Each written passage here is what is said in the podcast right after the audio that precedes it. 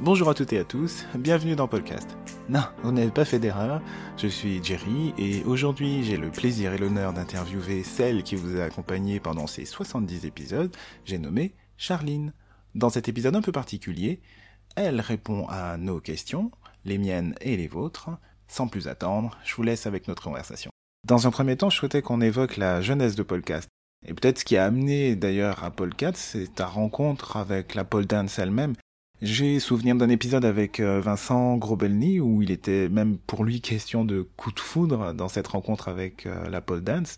Est-ce que tu pourrais nous évoquer, est-ce que tu pourrais nous dire ce qui a résonné en toi? Qu'est-ce qui s'est aligné en toi quand tu as découvert la pole? Alors euh, moi j'ai commencé la pole un peu par hasard, comme beaucoup de pratiquants et pratiquantes je crois.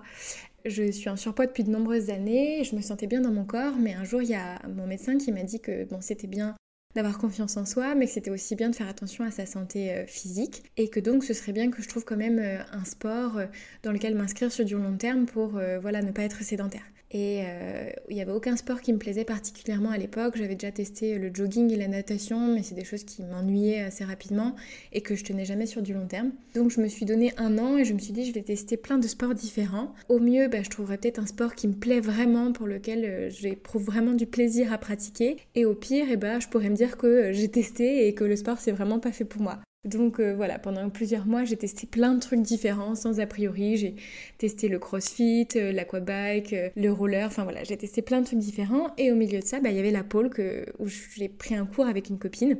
Et là, mais dès le premier cours, effectivement, c'était un coup de cœur parce que pendant le cours, j'ai pas eu l'impression de faire un sport qui soit une contrainte. C'était fun, c'était drôle, j'ai eu le sentiment de me dépasser, j'ai eu le sentiment d'être sexy. Donc c'était super agréable et en même temps, j'ai senti que j'avais quand même fait un vrai effort physique. Dès ce premier cours, je me suis inscrite pour des cours à l'année en studio et euh, au bout du deuxième ou troisième cours en studio, je crois, j'ai acheté la barre pour chez moi. Donc voilà, on était effectivement sur un coup de cœur aussi. Ça me rappelle l'épisode avec euh, Margot, ostéo et sexologue, euh, qui parlait même d'une notion de conquête de soi au travers de la pole. Est-ce que pour toi, il s'agissait de reconquérir ton corps? Alors, tu as évoqué euh, la découverte de la pole plutôt dans une approche euh, santé, sous l'impulsion euh, de ton médecin. Est-ce que malgré tout, il y a eu quelque chose de cet ordre-là, de l'ordre de la reconquête de soi? C'est vrai qu'il y a pas mal de pratiquantes qui disent que la pole, ça leur a permis d'explorer leur féminité, leur sensualité. Je crois que moi, même avant de commencer à danser, c'est quelque chose avec lequel j'étais assez à l'aise. Par contre, c'est vrai que la pole, ça m'a permis quand même une exploration de mon corps dans le sens où oui, la pole, ça peut être très féminin, érotique, sensuel, gracieux, mais je trouve aussi que c'est euh, un sport dans lequel on travaille beaucoup en force et dans lequel il y a une grande dimension euh, masculine, on veut dire, qui était nouvelle pour moi parce que c'est vrai que j'avais peut-être cette image euh, d'une fille petite, un peu dodue, qui n'était pas forcément en capacité de porter des choses très lourdes, encore moins de faire une pompe ou de pouvoir me tracter, de faire des trucs en spinning.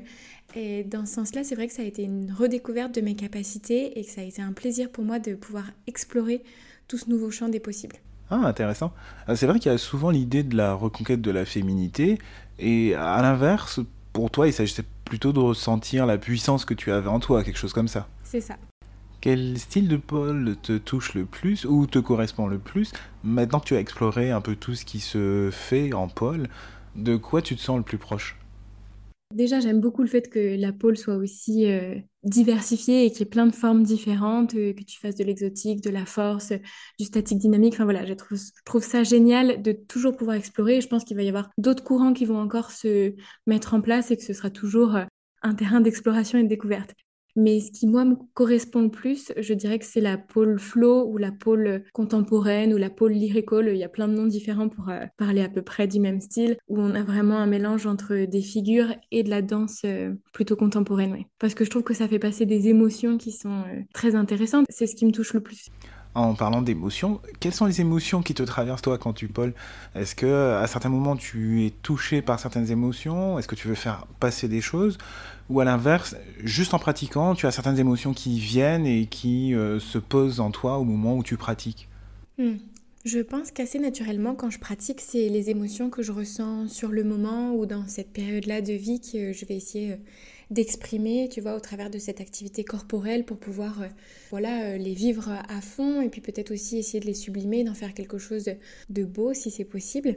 En parallèle de ça, je pense que quand je pratique, je suis surtout concentrée sur mes sensations plus que sur mes émotions. Et je trouve qu'en pôle, c'est intéressant parce que à la fois, il y a des figures où on va vraiment être ancré dans le sol, solide sur ses appuis et tu vois dans une, recherche de propulsion de force quand on fait des équilibres ou des inversions par exemple. Et à côté de ça, il y a des figures euh, en spin où on va vraiment vite, où j'ai vraiment l'impression de voler, de tu vois d'être euh, très légère dans l'air et de tournoyer dans tous les sens. Et je trouve que c'est cette euh, dichotomie un peu des sensations à la fois d'ancrage et de vol qui sont super intéressantes. Et donc j'ai le sentiment qu'en pôle, je suis plus concentrée sur mes sensations que sur mes émotions. Par contre, j'adore voir des représentations de pôleurs et pôleuses et je me rappelle par exemple d'avoir été touchée aux larmes par la représentation d'Albert Amorès au championnat du monde en Suisse, je crois que c'était l'année dernière, où il avait fait euh, voilà toute une chorégraphie de pôle art où euh, on comprenait, en tout cas c'est comme ça que moi je l'interprétais, qu'il avait un accident de voiture, qu'il perdait l'usage de ses jambes et ensuite on voyait tout le travail de rééducation, de réadaptation, toute la colère qu'il pouvait avoir, la souffrance face au fait de ne plus avoir un corps euh, qui lui réponde ou qui lui permette les mêmes capacités qu'avant. Cette prestation, c'était vraiment à couper le souffle. Et je me rappelle qu'à l'époque, je m'étais dit, waouh, t'as trouvé à la fois un sport qui te plaise, un sport qui te passionne assez pour t'emmener jusqu'en Suisse voir les championnats du monde, et en même temps un sport qui te fasse vivre des émotions aussi fortes que tu te mets à pleurer devant une prestation quoi. J'avais vraiment pris conscience de ma chance. On a parlé de ta rencontre avec la pole, on a parlé de ce que ça a pu permettre comme expression de soi aussi. Maintenant, l'envie de podcast, comment s'est-elle inscrite dans le paysage? Comment tu t'es lancé dans cette aventure? Alors, euh, quand j'ai lancé Podcast, ça faisait un an que je prenais des cours et puis ma prof avait décidé de fermer son studio pour en ouvrir un ailleurs. Et donc, je me suis retrouvée avec euh, plus aucun studio euh, dans ma localisation, obligée de devoir pratiquer en autodidacte. Et j'avoue que ça me faisait un petit peu peur parce que c'était la première fois que je m'inscrivais vraiment dans un sport, que j'en ressentais les bénéfices physiques, psychologiques, et donc j'avais pas envie de m'essouffler de perdre mon élan en pratiquant toute seule. Ça me faisait un peu peur. J'avais aussi peur de me blesser toute seule ou de voilà, pas avoir un apprentissage optimal. Et donc je m'étais dit bah il faut que je trouve un projet qui me mette en lien avec la communauté pour euh, voilà, rester motivée, rester à l'écoute de conseils, pouvoir me corriger s'il y a des choses qui vont pas dans ma pratique. Et puis à côté de ça, j'écoutais le podcast euh, australien qui s'appelle Uncovered for Pole Dancers et j'adorais ce podcast et je me disais c'est dommage qu'il n'y en ait pas en français qui existe pour pouvoir aussi euh, euh, voilà, mettre un petit peu plus en avant les pôleurs et pôleuses françaises que je connaissais pas beaucoup. Et puis je me suis dit, bah t'as rien à perdre, tu peux essayer d'en créer un toi-même. Alors je savais pas du tout je mettais les pieds, j'avais jamais fait d'enregistrement audio, je savais pas faire de montage. Euh, mais voilà, je me suis dit, euh, tu perds rien que d'essayer, au pire personne n'écoutera tes épisodes et au mieux, bah peut-être que tu feras quelques rencontres, peut-être que ça t'aidera à rester motivé sur la pôle. Et du coup, un an et demi plus tard, je me dis, waouh, j'imaginais pas du tout que ça prendrait cette ampleur-là Ça m'a quand même fait faire des rencontres euh, incroyables, aussi bien des personnes amateurs, amatrices de pôle que des grands noms de la pôle, on va dire. Ça m'a fait voyager en France, j'ai même fait des épisodes avec des personnes qui vivent à l'étranger, au Canada, en Belgique. Et humainement, ça a vraiment été une expérience très enrichissante et j'imaginais pas découvrir une telle communauté. Bah, ça a été la richesse de ton podcast. Hein. Tu nous as amené à la rencontre de nombreuses personnes avec des personnalités super intéressantes. Et ça, ça a été vraiment euh, super pour nous en termes de partage. D'ailleurs, la communauté, elle avait pas mal de questions euh, autour de ton processus de création. Alors, raconte-nous un peu les étapes de création pour euh, chaque épisode. Comment ça se passe en coulisses? Ok, alors je vais essayer d'être bien organisée pour euh, vous décrire un petit peu toutes les étapes euh, derrière la création d'un épisode de podcast. Euh, la première chose, je pense que c'est de trouver une idée de sujet ou de thématique pour le prochain épisode.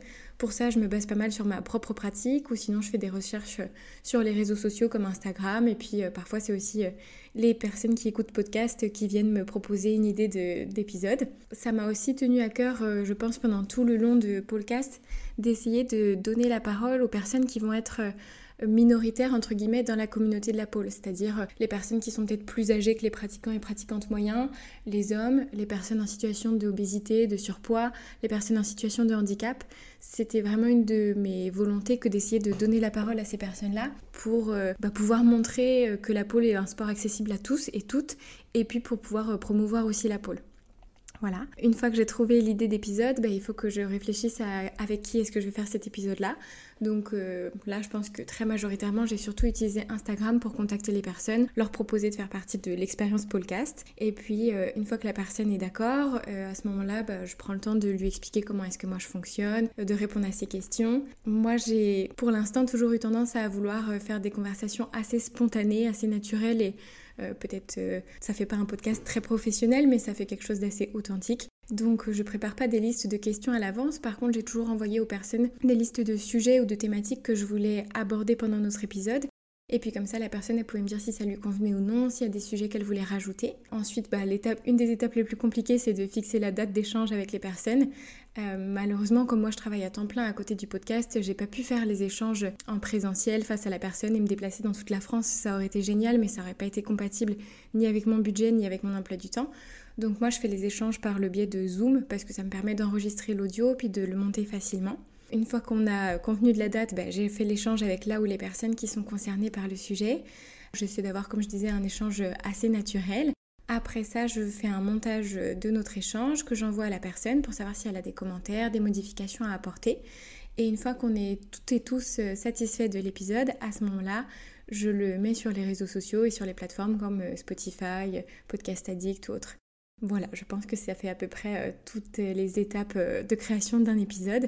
Du coup, entre le moment où euh, je recherche l'idée, je contacte la personne, bon, il se passe déjà quelques minutes. Le temps d'échange, en général, il faut compter à peu près une heure et demie d'échange pour un épisode d'une trentaine de minutes. Et au niveau du temps de montage, honnêtement, je pense qu'il faut compter deux à trois heures de montage pour retirer les petits tics de langage, les petites hésitations, les questions qui se répètent ou voilà les choses qui sont pas forcément pertinentes à partager dans un épisode au grand public. Donc c'est vrai que derrière chaque épisode de 30 minutes en fait il faut compter au moins 4-5 heures de travail quoi.